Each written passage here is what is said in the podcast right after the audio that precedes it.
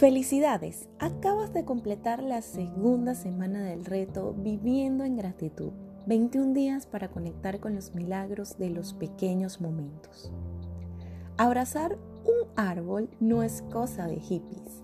Desde hace miles de años, las culturas orientales han hablado acerca de los beneficios para la salud física y mental que tiene el abrazar a los árboles y estar en contacto con los bosques.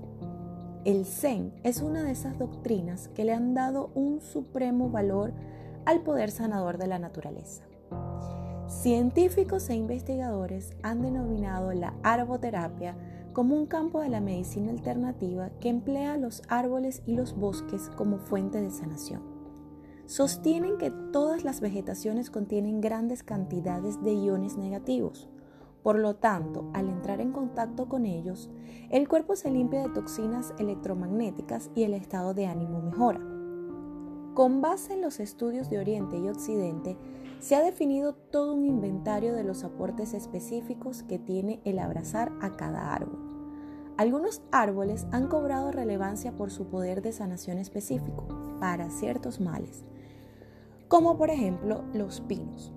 Son venerados en la cultura china y japonesa y se les considera árboles inmortales. Según la sabiduría zen, sirven para fortalecer el sistema nervioso y mejorar la circulación. Los cypresses o cypresses Abrazarlos te ayuda a alcanzar mayor serenidad y reduce el calor corporal y la ira. Los sauces contribuyen a regular la humedad del cuerpo, inciden sobre el bienestar del aparato urinario.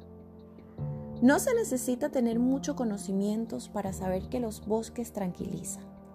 Además no cuesta nada, no exige ninguna habilidad y en cambio sí puede reportar muchos beneficios.